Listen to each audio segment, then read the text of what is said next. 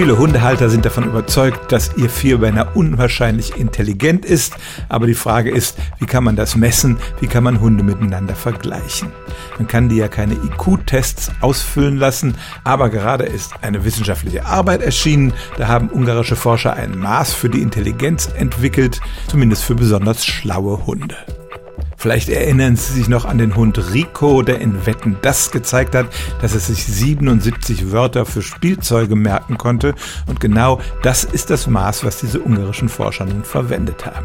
Sie fanden durch einen Aufruf im Internet 41 Hunde, die eine ähnliche Fähigkeit hatten und sagen nun tatsächlich, je mehr Spielzeuge sich so ein Hund merken kann, umso schlauer ist er.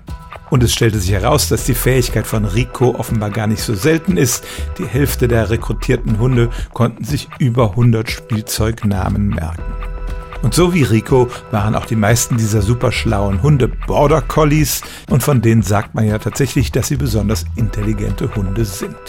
Wenn also Ihr Hund zu denen gehört, die sich Spielzeugnamen merken können und das jeweilige Kuscheltier bringen, wenn man den Namen sagt, dann können Sie seine Intelligenz anhand dieser Skala messen und vielleicht mit dem Nachbarn vergleichen.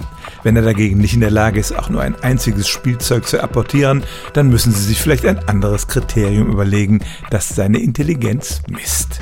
Stellen auch Sie Ihre alltäglichste Frage unter stimmtz.radio1.de.